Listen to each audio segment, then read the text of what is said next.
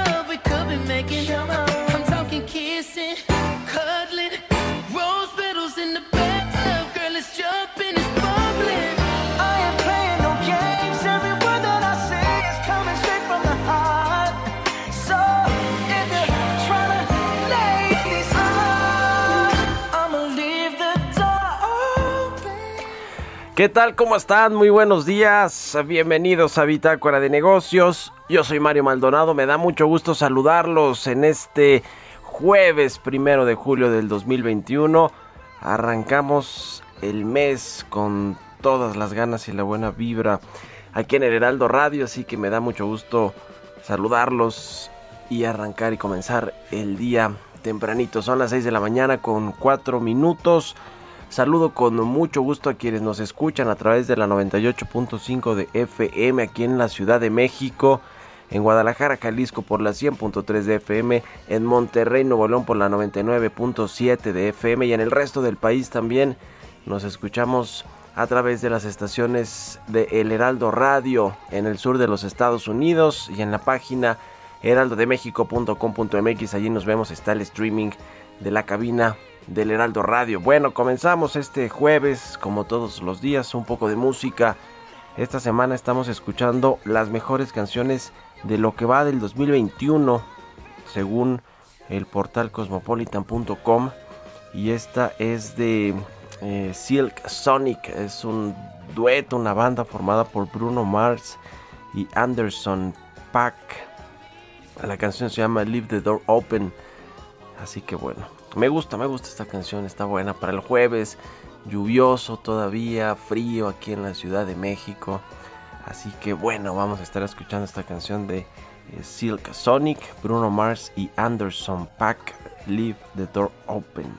Vamos a entrar a la información, hablaremos con Roberto Aguilar en, en, unos minutos, como siempre, todos los días, los temas financieros más relevantes, los mercados con un semestre récord y este impulso podría continuar. La OPEP Plus mantendría la producción pese a la fuerte alza de los precios. Han subido casi 50% el precio de los marcadores petroleros en lo que va del año. No permitiremos que nadie intimide a China, advierte su presidente Xi Jinping. Vamos a hablar de eso con Roberto Aguilar. Platicaremos también con Gerardo Flores, economista especializado en temas de políticas públicas. Vamos a platicar sobre petróleos mexicanos. Difícil que Pemex cumpla las metas de producción que tiene fijadas para este 2021 y también pues las eh, tendrá que incluir las metas de producción petrolera la Secretaría de Hacienda ahora en septiembre que envíe su propuesta de paquete económico para el próximo año. Pemex sin duda es el, eh, uno de los grandes problemas del gobierno, por supuesto, y del nuevo secretario de Hacienda, Rogelio Ramírez de la O. Vamos a hablar con el doctor José Luis de la Cruz, director del Instituto para el Desarrollo Industrial y el Crecimiento Económico, sobre el informe mensual de finanzas públicas que eh, reveló ayer la Secretaría de Hacienda. Las finanzas públicas muestran una mayor fortaleza de enero a mayo. Aumentaron los ingresos fiscales, petroleros, por supuesto, por el aumento en el precio de la mezcla mexicana. Y también, pues hay buenas cuentas en general. Se ha recuperado, sí, la economía mexicana con este rebote de los primeros meses. Más, más bien los comparativos son los que le ayudan también al tema de las finanzas públicas en el primer cuatrimestre de este año comparado con el primer cuatrimestre del año pasado. Vamos a hablar de, estos datos con José Luis de la Cruz y también platicaremos con Víctor Rodríguez, titular de política regulatoria del IFT, el Instituto Federal de Telecomunicaciones, sobre los lineamientos de la neutralidad de la red. Ayer el Pleno del IFT aprobó estos lineamientos. ¿Qué es la neutralidad de la red y qué tipo de eh, pues condiciones va a tener el, eh, pues sí, el Internet en México y los derechos de los usuarios con esta neutralidad de la red.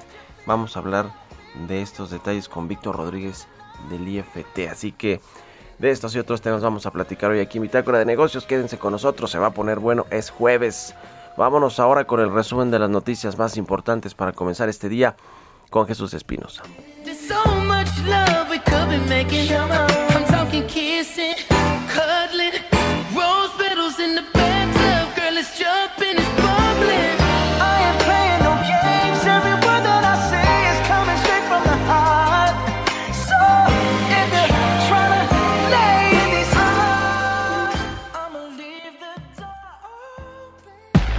El resumen. David Colmenares, titular de la Auditoría Superior de la Federación, informó que en los últimos tres años se han presentado 101 denuncias ante la Fiscalía General de la República y la Fiscalía Anticorrupción por presuntos desvíos por más de 18 mil millones de pesos. De acuerdo con el último informe de finanzas públicas de la Secretaría de Hacienda, la campaña de vacunación contra el COVID-19, así como el combate contra la evasión y elusión fiscales que han emprendido al gobierno, impulsaron los ingresos del sector público, al sumar de enero a mayo de este año los ingresos presupuestarios alrededor de 2.4 billones de pesos, lo que significa un incremento anual de 6.7%, mientras que los ingresos petroleros en los primeros cinco meses de este año ascendieron a 363.621 millones de pesos, de los que Pemex aportó 217.770.4 millones, a pesar de que la cifra total representó 86.6% más que en el mismo periodo de 2019, los ingresos esperados por Hacienda de Petróleos Mexicanos fueron 19.6% menores. La Comisión Nacional Bancaria y de Valores dio a conocer que de enero a mayo de este 2021, la cartera vigente de crédito de los 51 bancos que operan en nuestro país alcanzó un saldo de 5 billones 197 mil millones de pesos, una caída de 12.4% en términos reales respecto del mismo periodo del año pasado. Durante la primera reunión del Consejo Laboral del Tratado entre México, Estados Unidos y Canadá, representantes de los socios comerciales de nuestro país señalaron que siguen de cerca la actividad sindical y la implementación de la reforma laboral en territorio mexicano. El Pleno de la Comisión Federal de Competencia Económica agradeció y reconoció a Sergio López Rodríguez por su desempeño como titular de la Auditoría investigadora, cargo que desempeñó durante los últimos cuatro años y concluyó este 30 de junio. Bitácora de negocios en El Heraldo Radio. El editorial.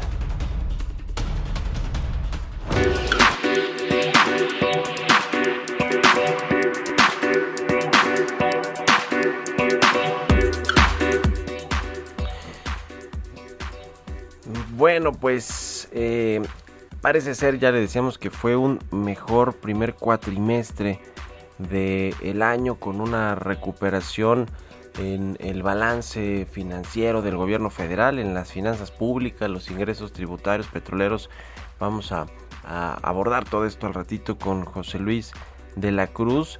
Eh, sin embargo, pues no es para echar las campanas al vuelo, ni mucho menos. A partir de abril los indicadores económicos de México con respecto al 2020 van a ser muy buenos, muy muy buenos, crecimientos de doble dígito, quizá veamos en algunos segmentos crecimientos hasta triple dígito por el rebote eh, técnico que tienen estos indicadores. La, reapertura de la economía pues va a ser eh, incomparable en, digamos, en términos de eh, como la teníamos el año pasado que se cerraron todas las actividades sin embargo pues habrá que estar muy atentos a lo que viene en términos pues de los indicadores eh, principales de la economía mexicana, además de la recuperación del empleo y de la inversión privada, que es pues algo de lo que el gobierno federal me imagino, bueno, no voy a decir que me imagino, pero creo que debería tener muy claro qué es lo que debe impulsar, más allá de si se va a controlar o no la inflación este año, si el tipo de cambio va a mantenerse estable como como, ya ha sucedido con la recuperación que he tenido en los últimos días. En fin, todos estos indicadores pues tendrán que ver mucho con factores externos, pero mucho también con la política interna, la política económica y las señales que dé el gobierno federal junto con su nuevo secretario de Hacienda, Rogelio Ramírez de la O. Pero mientras, lo cierto es que mientras haya estos temas escandalosos como el desabasto de medicamentos que hemos abordado aquí, como esta pelea del presidente del observador contra los medios de comunicación frontal, contra los empresarios y en general hasta contra nuestros socios comerciales, pues todo se puede descomponer rápidamente en términos del el país, de la economía y de las finanzas públicas. Así que eh, aunque este reporte del primer cuatrimestre del año haya sido bueno, por mucho por temas comparativos y por los incrementos en el precio del petróleo, pues la realidad es que eh, eh, México tiene más problemas que estos, digamos, de indicadores económicos o financieros. En fin, ¿ustedes qué opinan? Escríbanme en Twitter, arroba Mario Mal y a la cuenta arroba Heraldo de México. Economía y mercados. Roberto Aguilar ya está aquí en la cabina del Heraldo Radio. Mi querido Robert, buenos días. ¿Qué tal Mario? ¿Cómo estás? Muy buenos días. Pues fíjate que hablando del tipo de cambio, hace unos minutos ya momentáneamente regresó a los niveles de 20 pesos. Ahorita está cotizando en 19.98 el tipo de cambio interbancario. Interesante porque, bueno, pues también a la espera de estos datos que se van a conocer mañana de la economía de Estados Unidos, que también, por cierto, ayer se dieron algunos más, Mario, como el inicio de construcción de casas y bueno, pues fueron muy, eh, eh, estuvieron por arriba de lo esperado.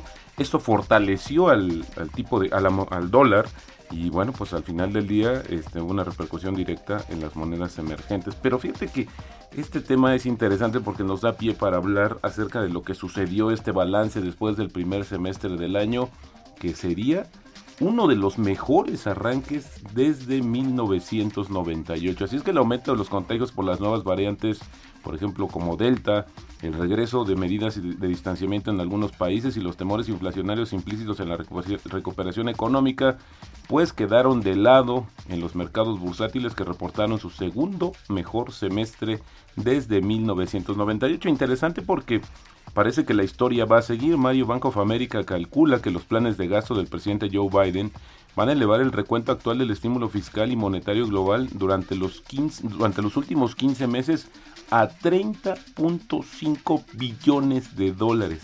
Vamos para poner en contexto, esta cantidad equivale a las economías de China y Europa conjuntas. Todo lo que ha metido, todo el, todo el costo, toda la inyección de recursos para tratar de recuperar más rápido la economía. Interesantísimo lo que va a pasar. Por eso el temor tan grande de que estos apoyos pues inician ya una etapa de retiro progresivo.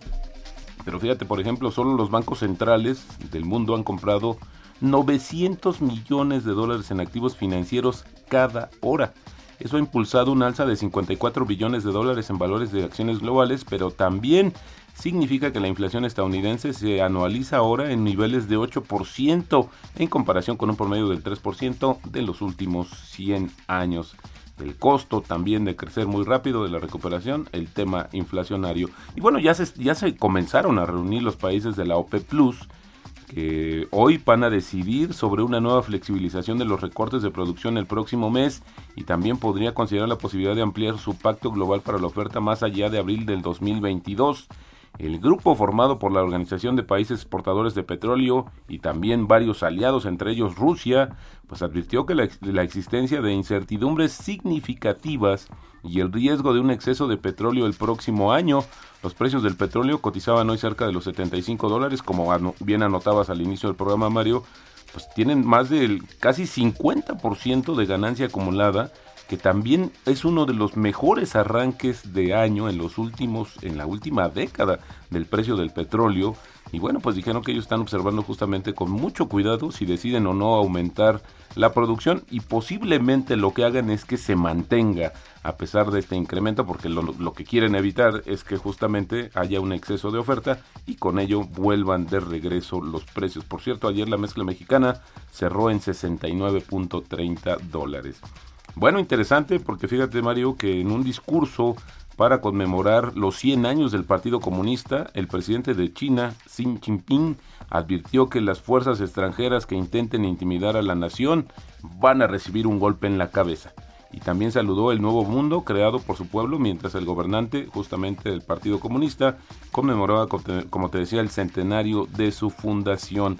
Habló también del tema de la reunificación de Taiwán, que como sabes es, es, una, es la manzana de la discordia o una de las tantas manzanas de la discordia con Estados Unidos. Así es que un discurso bastante estoico por parte del presidente de China con advertencias de este tamaño y bueno, en el contexto de lo que estamos viviendo de tensas relaciones con Estados Unidos no deja de ser relevante en este contexto. Y bueno, las infecciones, los contagios en el mundo, Mario, ya superaron 182 millones y el número de decesos desafortunadamente ya superó los 4.1 millones en todo el mundo.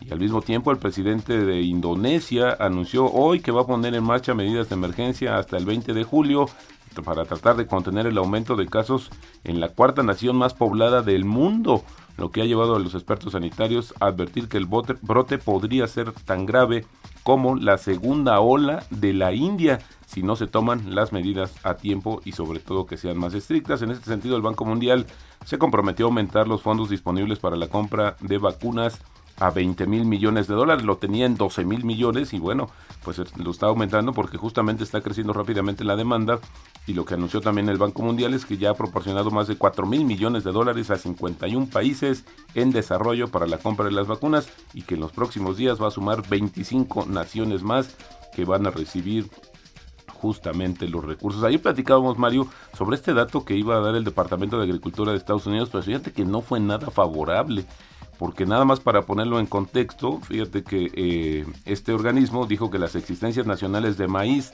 al primero de junio son las más bajas desde 2014 y las de soya y trigo también se situaron en los mínimos de seis años. Así es que el tema podría estar eh, pues teniendo más presión en los precios internacionales de los granos y esto pues no es una buena noticia para México. Y si quedaba dudas, Mario, rápidamente te comento que ayer el Fondo Monetario Internacional dio a conocer un reporte muy interesante, pero fíjate que la proporción del dólar estadounidense en las reservas de divisas declaradas al Fondo Monetario Internacional subió al 59.5% en el primer trimestre del año subió porque estaba en el 58.9 en el trimestre anterior. El dólar sigue siendo la principal divisa de reserva de los bancos centrales del mundo y en tanto la cuota del euro cayó al 20 por 20.6% en los tres primeros meses, así es que la supremacía del dólar a nivel global sigue siendo relevante y rápidamente también te hablaba ayer de la oferta pública de las acciones de Didi, esta empresa de transportes, bueno, pues ya ayer en su primer día de operaciones ya llegó a una valoración, un valor de capitalización de 68.490 millones de dólares. El tipo de cambio, como te decía, 19.97, pero ya con ganas o con cara de verlo en el 20 otra vez de regreso. Y bueno, también te comento que la frase del día de hoy, lo que en la bolsa saben todos, a mí no me interesa. Esto lo dijo Andrés Costolani y bueno, pues así es el tema. El que tiene información privilegiada tiene una ventaja en el mercado. Muchas gracias, Robert. Al contrario, muy buenos días. Roberto Aguilar, síganlo en Twitter, Roberto AH, son las 6 con 20 minutos. Políticas públicas y macroeconómicas. Ya está con nosotros Gerardo Flores, economista especializado en análisis de políticas públicas, de telecomunicaciones y de otros asuntos. ¿Cómo estás, mi querido Gerardo? Buenos días. Muy bien, Mario, muy buenos días. Un saludo para ti y para todo el auditorio. Pues Petróleos Mexicanos es una, eh, del, uno de los grandes problemas y grandes retos de este gobierno y cumplir con las metas de producción también. ¿Cómo ves este asunto? Porque además, decía yo al inicio del programa, tendrán que presentar nuevos objetivos de producción para el próximo año en el paquete económico de septiembre que entrega Hacienda al Congreso. Sí, les ha sido demasiado complicado. Este, lo, te demuestra que desde el principio este, se, se ha tratado para esta administración de una digamos de una asi- asignatura bastante difícil de lidiar con ella, ¿no? Este, para empezar, por ejemplo, este este lunes se dieron a conocer los datos del volumen de producción del correspondiente al mes de mayo y Pemex reporta eh, que estuvo produciendo 1.734.000 barriles diarios en promedio, lo que te lleva a la producción promedio del año a 1.722.000 barriles diarios. Eh, el problema es que Pemex apenas en abril de este año había dado a conocer que su meta de producción para el 2021 sería de 1.944.000 barriles diarios. Eh, con estos datos de producción que te di al mes de mayo y el promedio que llevan en, el, en lo que va del año, eh, pues Pemex tendría que subir su producción para en promedio de junio a diciembre, tendría que llevarla a un promedio de 2.103.000 barriles diarios para poder cerrar el año en esa meta de 1.944.000. Es decir, hoy el, el- hoy estamos en 1.734.000 y tendrían que subirlo a un promedio de 2.103.000 es, es realmente imposible, se ve es, o sea, ya es imposible que cumplan la meta de 2021. Es más, te podría decir, eh, todavía en el plan de negocios anterior, el que correspondía en teoría a 2019-2023, el primer plan de negocios que dieron a conocer, pues eh, esperaban una producción para diciembre de 2019 de 1.829.000 barriles eh, en promedio para diciembre de 2019. Nunca se llegó a eso, no se ha llegado a eso. Eh, simplemente no han podido, no han hecho una buena planeación, me parece. No les ha salido nada y, y veo bastante complicado el panorama para que puedan cumplir con todas las metas que han ido prometiendo a lo largo de esta administración, ¿no? Y por lo tanto, pues también para las, las promesas que han hecho o los pronósticos que han hecho para el cierre de la administración, ¿no? Y de la refinación también ya ni hablamos, ¿no? Con la reconfiguración que no ha funcionado, la compra de Deer Park y pues lo que va a aparecer va a ser un fracaso la de dos bocas.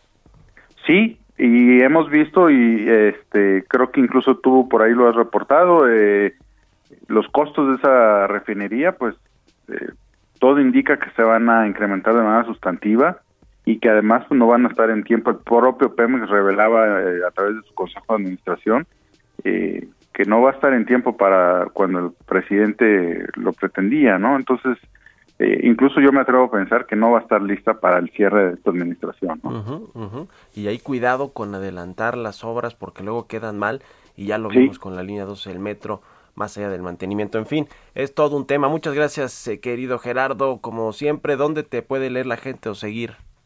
Pues en, en Twitter, en básicamente mi cuenta es eh, arroba Gerardo Flores R. Buenísimo. Ahí comentamos diariamente. Gracias, un abrazo, buenos días. Vamos a hacer una pausa, regresamos.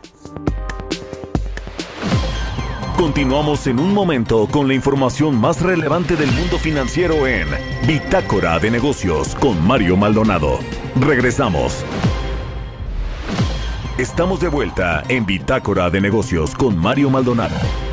Amigos del Heraldo Radio, qué gusto saludarlos. Les platico que esta temporada de vacaciones, JLN Labs y Aeroméxico cuidan a todos los viajeros con una alianza especial y ofrecen un precio preferencial a los pasajeros de Aeroméxico y Delta Airlines en pruebas COVID-19.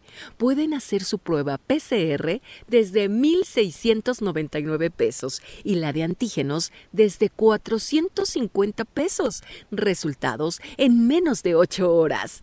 Agenda tu cita a domicilio. Manda un WhatsApp al 5530 260609 o si prefieres, visita sus sucursales. Para más detalles, consulta www.jlnlabs.com.mx diagonal Aeroméxico-medio ESP. Mario Maldonado en Bitácora de Negocios.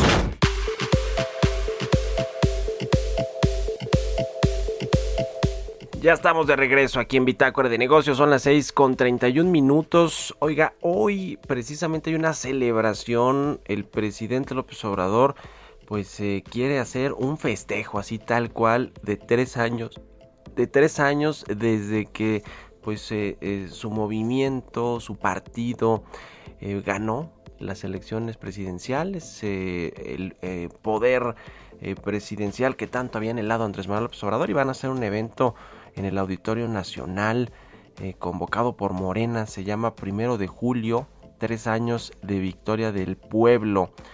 Y bueno, pues la gran pregunta es, ¿hay algo que celebrar en estos tres años? Lo que sí creo yo no hay que celebrar, y, lo digo pues porque yo soy un periodista y un comunicador, es el ataque que eh, sistemáticamente hace el presidente hacia los medios de comunicación.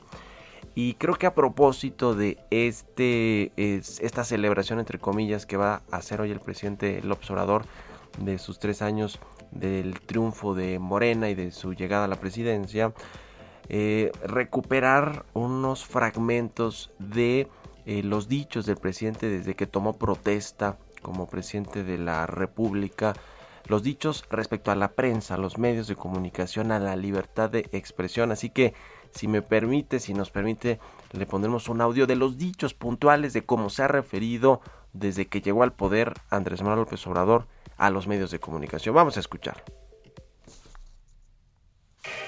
se respetará la libertad de expresión, no va a haber censura. Existe la prensa FIFI, la prensa conservadora, es prensa vendida o alquilada, el AMPA del periodismo. Aparecen encuestas cuchareadas, todos estos pasquines. ¿Qué son al final los FIFIs? Pues son fantoches, conservadores, todos hipócritas, doble cara, racistas, clasistas, corruptos, represores, títeres, peleles, oportunistas, callaron como momias, alborotadores, machuchones, desquiciados. Están los medios muy lanzados en contra de nosotros. Soy el presidente más atacado en los últimos 100 años. Yo no odio, pero no olvido. Dicen que el poder atonta a los inteligentes y que a los tontos los vuelve locos. Bueno, pues eh, eh, este es un extracto que obtuvimos ahí de latinos del medio digital. Eh, que bueno, pues también, por cierto, el presidente estigmatizado, pero más, más allá de eso, creo que retrata muy bien cómo se ha dirigido el presidente el observador a los medios de comunicación con estos adjetivos que bueno los escuchamos y con todos estos se ha dirigido el presidente el observador yo a título personal creo que estos ataques a la prensa pues no hablan bien de un gobierno que pues se dice ser democrático y respetuoso de la libertad de expresión. Por supuesto que el presidente tiene su derecho a réplica y lo puede ejercer en cualquier momento como cualquier otro ciudadano, pero atacar directamente a los medios de comunicación con todos estos adjetivos que ahí están, son, son de él en las conferencias matutinas desde el poder que significa ser presidente de la República, pues creo que no es lo más adecuado y esa es mi opinión muy personal. Bueno, son las 6 con 35 minutos en puntito, vamos a otra cosa. Entrevista.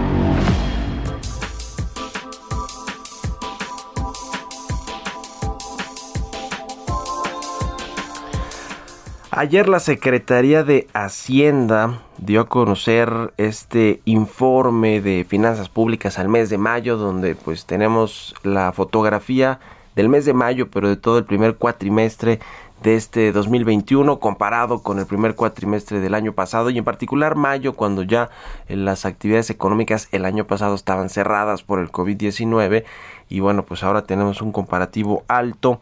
Eh, sin embargo, eh, pues ayudó el tema este de los precios del petróleo. En fin, para platicar de eso, hacer un balance de cómo se, se, comportaron las finanzas públicas en mayo y en el primer cuatrimestre. Saludo con mucho gusto a José Luis de la Cruz. Él es director del Instituto para el Desarrollo Industrial y el Crecimiento Económico. ¿Cómo estás, José Luis? Buenos días, qué gusto saludarte. Muy buenos días, gracias por la invitación. Pues, eh, ¿qué te parecen eh, estos resultados de finanzas públicas al primer cuatrimestre del año? ¿Qué es lo que hay que destacar eh, en estos, en este reporte? Mira, yo creo que hay dos mensajes claros que, salen, o se pueden derivar del informe. El primero es que, eh, como bien lo mencionas, eh, el repunte en los precios del petróleo, algo que tiene su origen eh, a nivel internacional, estamos viendo que en, el último año justamente todos los precios de los commodities han ido a la alza, a un incremento que supera el 100%, pero que en el caso particular del petróleo, si recordamos el año pasado, llegamos a ver esta, este acontecimiento histórico que hasta precios negativos tuvo. Entonces, en ese sentido, el precio de los hidrocarburos ha compensado pues el mal desempeño de la plan de la producción de petróleo que no ha alcanzado los niveles esperados y eh, en los primeros meses del año y en particular en mayo pues ha sido un factor de ingresos adicionales para el gobierno que no solo están superando eh, lo programado sino que están eh, muy por arriba y que están dando recursos excedentes al gobierno federal a los estados y evidentemente a Pemex.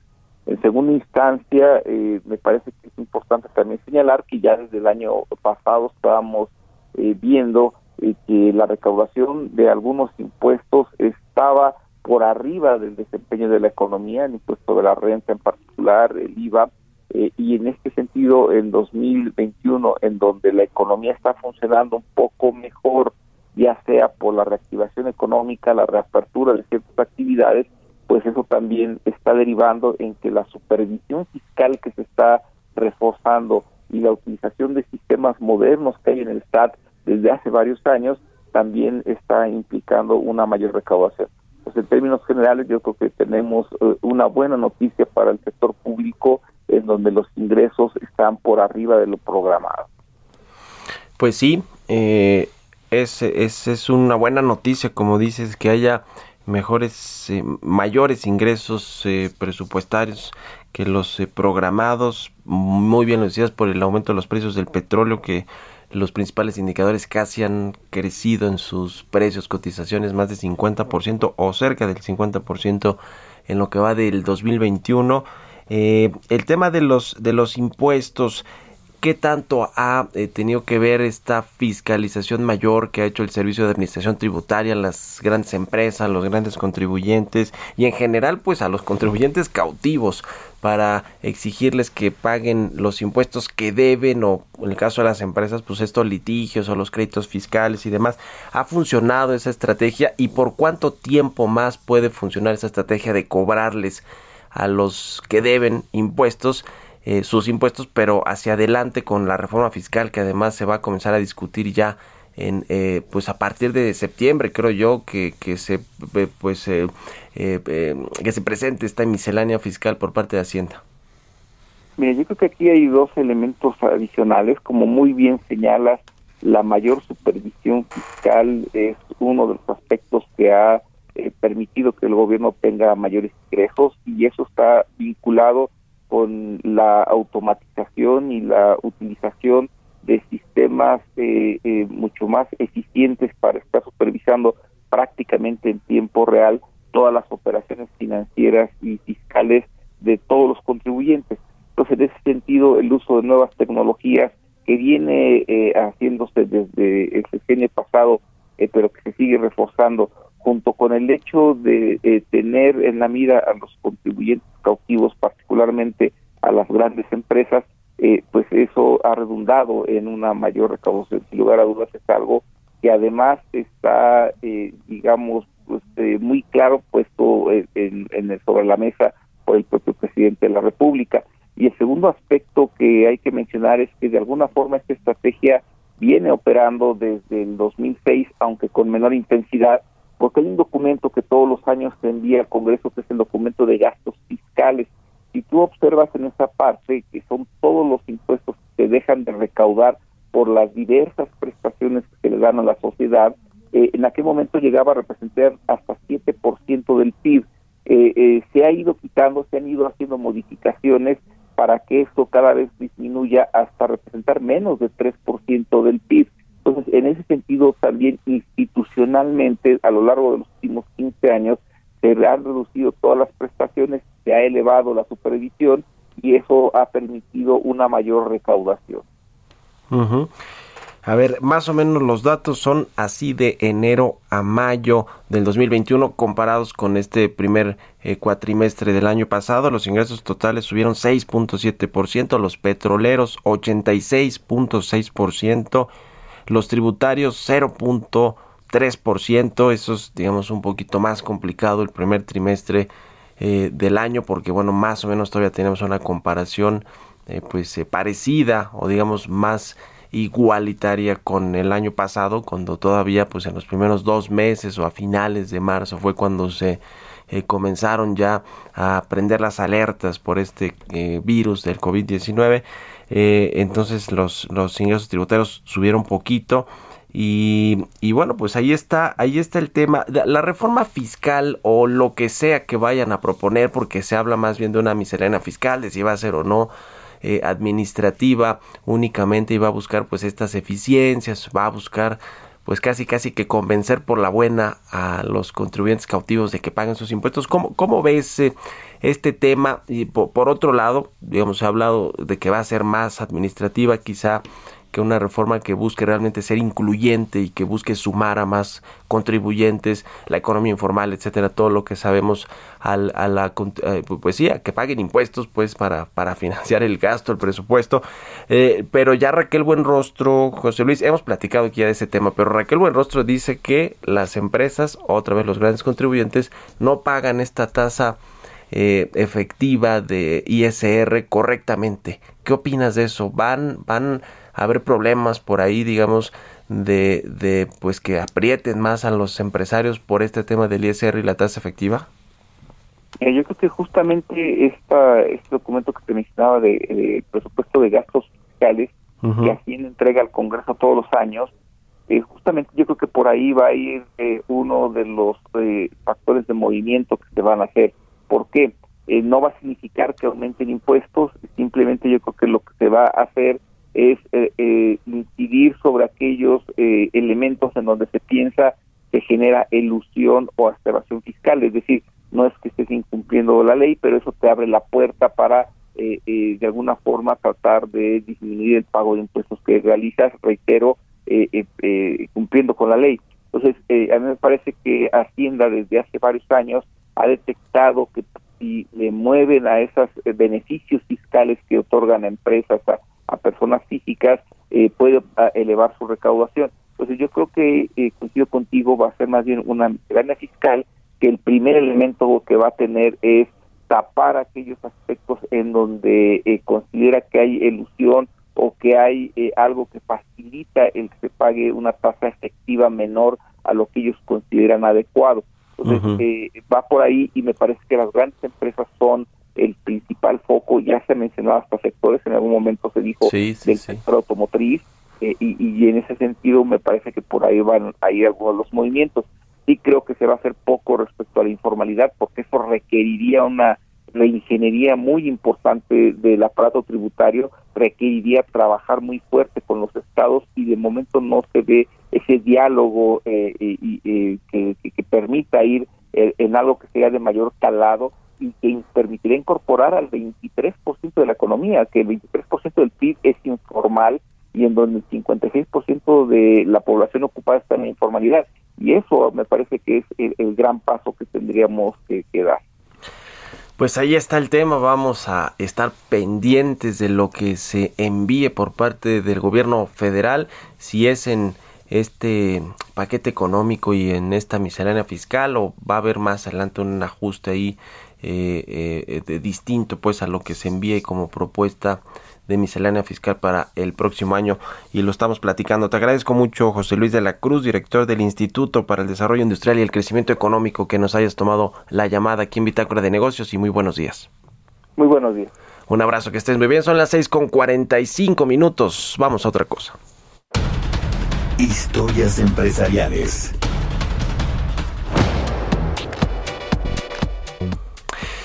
Bueno, pues cómo se ha reconfigurado la industria cinematográfica luego de la crisis que golpeó pues fuertísimo a toda la industria del entretenimiento, particularmente pues sí, los cines, las salas de cine que tuvieron que cerrar muchas de ellas, las dos grandes empresas en México, Cinemex y Cinépolis, con fuertes problemas financieros eh, para eh, pues, poder reabrir sus puertas en algunas salas. Bueno, pues en medio de toda esta reconfiguración de la industria cinematográfica, llega una nueva cadena de cine a competir contra estas dos, contra Cinépolis y Cinemex, se llama Cinedot. Vamos a escuchar de qué se trata con Giovanna Torres. Ha llegado el mes de julio y con él llegará la tercera cadena de cines en nuestro país. Se trata de Cinedot, que iniciará operaciones en la Ciudad de México, zona metropolitana y centro del país, con 120 salas. Y es que su oferta suena bastante atractiva y que tendrá como objetivo competir con las ya posicionadas cadenas de Cinépolis y Cinemex. El público objetivo de Cinedot serán los jóvenes. En zonas urbanas, el acceso a las salas tendrá un costo de 49 pesos por adulto y 44 pesos por niño. Iniciará operaciones el 8 de julio con 8 salas en Coacalco y para mediados del mismo mes en Los Reyes La Paz en el Estado de México con 7 salas. El presidente del Consejo de Administración de Cinedot, Andrés Capdepón, manifestó que al lanzar la marca Cinedot con los primeros dos complejos en la zona metropolitana de la Ciudad de México y al llegar a las 120 pantallas en los próximos 24 meses, será la alternativa para ir al cine de la zona centro del país. Con una inversión de 300 millones de pesos que abarca los planes para los siguientes dos años, es que así ha nacido esta nueva alternativa para el entretenimiento de la pantalla grande. Para 2023, la nueva cadena tendrá presencia también en Morelos, Jalisco y Guanajuato. En un comunicado, Cinedot explicó que la manera de adquirir los boletos y asistir a funciones será totalmente digital, a través de un sistema de ordenar y recoger, desde el smartphone donde se comprará el ticket, la comida y solamente se presentará un QR para ingresar a los cines. Para Bitácora de Negocios, Giovanna Torres. Entrevista.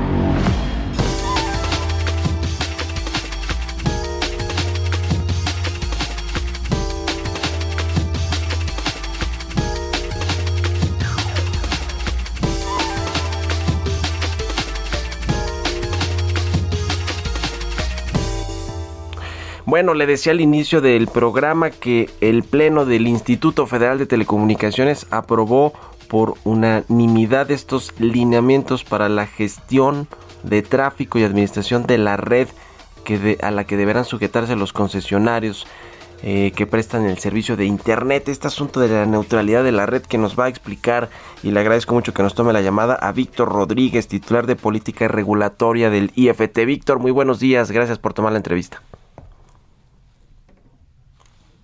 Nos escuchas, Víctor Rodríguez. Ya estamos ahí.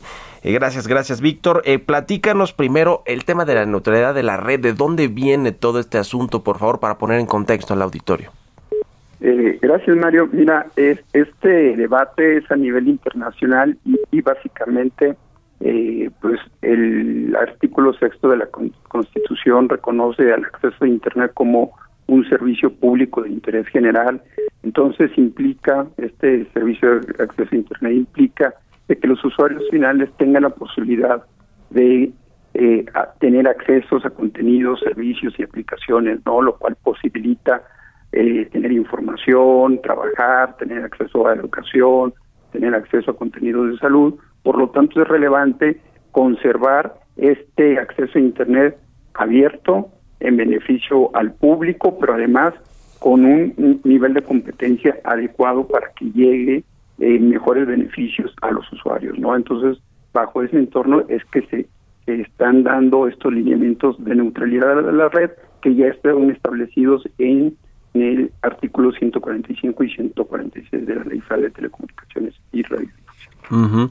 ¿Cuáles son, eh, digamos, los, los principales criterios que se contemplan en, en esta, eh, como nos decías, en estos lineamientos de eh, gestión de tráfico y administración de la red en el país? O sea, los usuarios de, eh, de Internet, de los servicios de Internet de los distintos concesionarios, operadores en México, ¿cómo se van a beneficiar de estos nuevos lineamientos?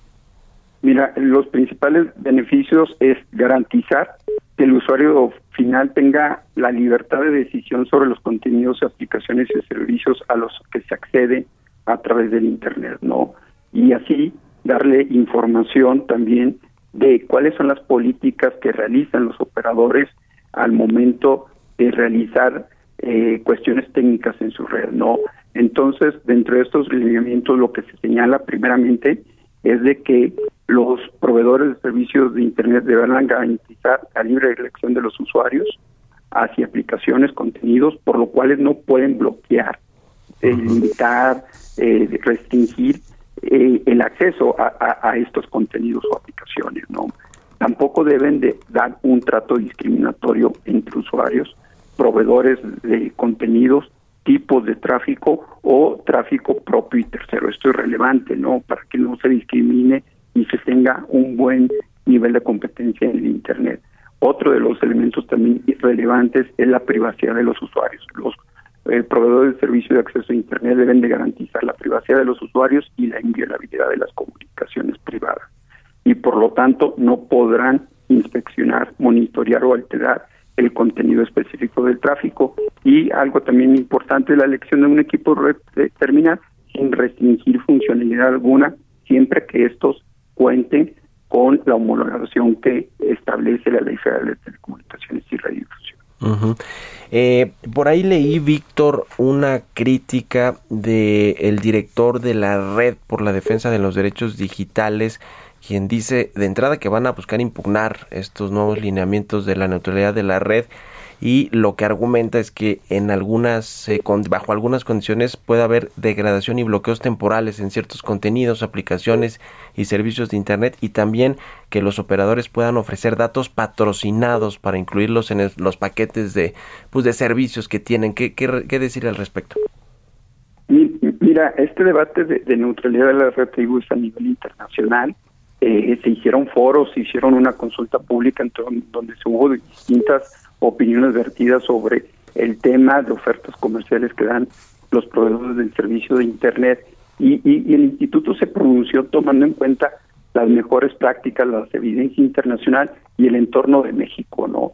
En el caso de servicios o, de, o de paquetes o planes que ofrecen los proveedores de servicio de Internet, en el cual el usuario no debita o no, o no tiene ningún cargo por eh, hacer uso de los datos en ese plano paquete para ciertos contenidos de, de, de redes sociales o video, el instituto señaló que eh, se podrán hacer estas ofertas eh, comerciales, eh, ya sea que el operador de servicios de acceso a Internet absorba el costo o a través de que un proveedor de contenidos, también hemos visto ofertas eh, que absorba también el costo y que el usuario no tenga que pagar por esa uh -huh. navegación, se dijo que estarían eh, eh, adecuados siempre y cuando no fueran más allá sí. del plan de la vigencia del plan. ¿Esto okay. qué hace? Eh, privilegia la libertad de elección del usuario para ver contenidos, aplicaciones y servicios en Internet. Pues ahí está. Te agradezco mucho, Víctor Rodríguez, titular de Política Regulatoria, regulatoria del IFT, que nos hayas tomado la llamada y muy buenos días. Muy buenos días, Mario. Hasta luego. Muchas gracias a todos. También se quedan aquí en el Heraldo Radio con Sergio y Lupita. Nosotros nos escuchamos mañana tempranito a las 6 y nos vamos ahorita a la tele. Buenos días.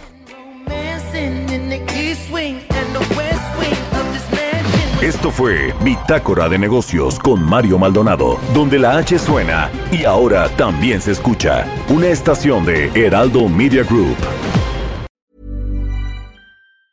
Mom deserves the best, and there's no better place to shop for Mother's Day than Whole Foods Market. They're your destination for unbeatable savings, from premium gifts to show-stopping flowers and irresistible desserts. Start by saving 33% with Prime on all body care and candles. Then get a 15-stem bunch of tulips for just $9.99 each with Prime. Round out Mom's menu with festive rosé, irresistible berry chantilly cake, and more special treats. Come celebrate Mother's Day at Whole Foods Market.